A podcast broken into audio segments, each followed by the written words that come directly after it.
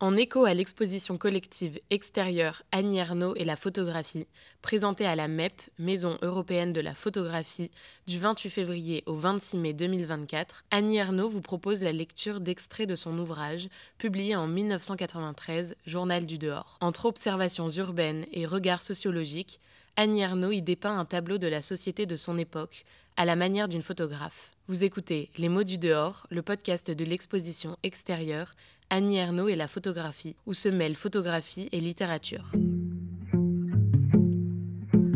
Dans ce quatrième épisode, l'extrait lu par Annie Ernaux évoque les espaces communs où les gens se croisent sans se voir. Ici, le magasin est évoqué comme ce lieu de rencontre dont les vendeurs et les clients sont les acteurs.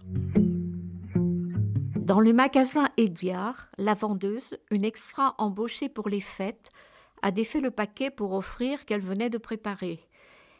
Elle avait peur de ne pas avoir mis les huit petits pots de miel et de confiture.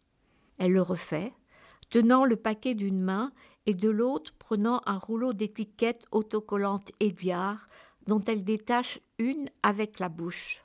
Une femme est entrée, l'air hautain. Elle a désigné du doigt dans le compartiment réfrigéré les modèles de glace qu'elle désirait pour le soir du réveillon.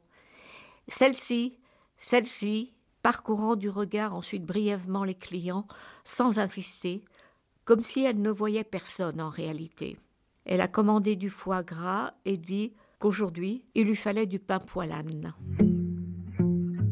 À Super Discount, une caissière jeune, peut-être remplaçante, rit avec des connaissances, deux filles debout près d'elle. Réprobation visible des clients de la file. On voit clairement qu'elle n'a rien à faire de nous. Elle tape les produits, un point c'est tout. On lui en veut de ce dévoilement.